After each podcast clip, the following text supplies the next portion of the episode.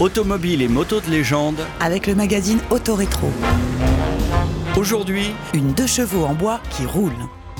symbole de l'automobile sympa devant l'éternel, la deux chevaux Citroën La Dodoche, plaît à tous, y compris aux écolos qui ne l'ont pas interdite à Paris. même si elle fume un peu. Alors, il fallait bien qu'un jour un ébéniste s'en mêle. Et le magazine Autorétro l'a trouvée en Touraine. Michel Robillard est un ébéniste retraité qui s'est lancé dans la réalisation de maquettes de classiques automobiles. Type la coccinelle, Et puis après avoir fait la deux chevaux, l'idée folle lui en prend de faire une maquette à l'échelle 1, taille réelle. qui roulerait.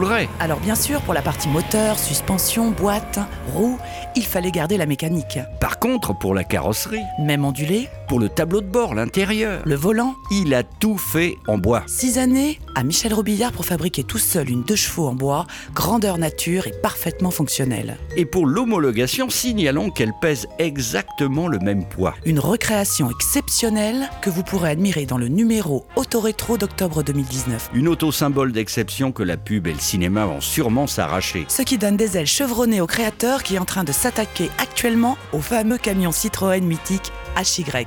Vous savez, le camion vintage gris, sympa, en tôle ondulée avec les chevrons Citroën à l'avant. Alors si vous voulez soutenir Michel Robillard dans sa folle entreprise et admirer ses incroyables recréations, Tout est dans le numéro Autorétro d'octobre 2019. un magazine des éditions LVA.